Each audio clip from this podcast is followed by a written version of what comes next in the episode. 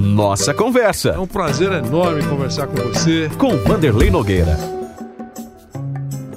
Olá, estamos juntos mais uma vez para a nossa conversa. Eu tenho contado aqui alguns encontros com muitos personagens. Alguns bem conhecidos, outros nem tanto, mas a meu ver, com histórias que merecem ser conhecidas. Se você não viu o Zico jogar, certamente sabe que ele é um grande nome do futebol brasileiro. Fez gols maravilhosos, brilhante cobrador de faltas, inteligente, ídolo da torcida do Flamengo e tem o respeito, eu tenho certeza, de todo torcedor que viu o Zico jogar. Superou duros obstáculos durante toda a carreira. Garoto franzino, fraquinho, quase foi deixado de lado pelo futebol. Incorporou, passou por tratamentos intensos e dolorosos até, sofreu contusões, lutou pela recuperação e por muito tempo foi titular absoluto da seleção brasileira. O Zico foi muito vaiado aqui em São Paulo.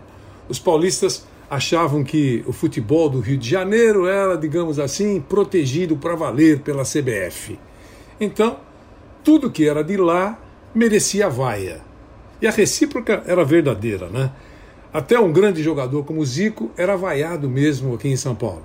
Os paulistas achavam que o Zico só jogava bem no Maracanã, que o futebol do Rio de Janeiro era uma molezinha para os times grandes. E aqui em São Paulo, não. A coisa era muito mais difícil. Tudo uma grande bobagem, com o tempo passando a gente percebeu tudo isso agora. Ainda bem que o Zico foi reconhecido também pelos paulistas antes de parar de jogar futebol. Até porque na vida, você sabe, muitas pessoas recebem o respeito que merecem quando já saíram do palco ou morreram. Com o técnico Tele Santana, a Toca da Raposa virou a concentração da seleção brasileira em Belo Horizonte. Era lá a Toca, é lá a Toca da Raposa. Para ir para a Copa do Mundo, o Zico estava tentando uma recuperação rápida de uma contusão. Era, na verdade, naquele momento, uma grande dúvida. O médico da seleção brasileira, na época o doutor Neylor Lasmar, dizia o seguinte: não garanto nada, nós precisamos é esperar. E era o que a imprensa fazia. A imprensa toda tinha interesse em saber como andava a recuperação do Zico, um grande astro. Os outros, os outros jogadores treinavam e ele ficava entregue ao departamento médico. Jornalistas, radialistas, fotógrafos, cinegrafistas, todos ficavam esperando nas escadarias que levavam para a área interna do centro de treinamento do Cruzeiro uma informação, uma notícia, algo que viesse esclarecer um pouco mais a situação do Zico, dia após dia. Então veio um bilhete escrito num guardanapo. Era um recado do Zico.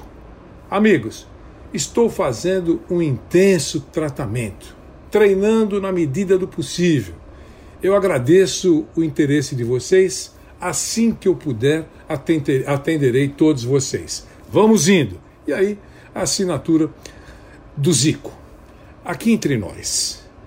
Nos dias atuais, acho que seria muito difícil esse gesto.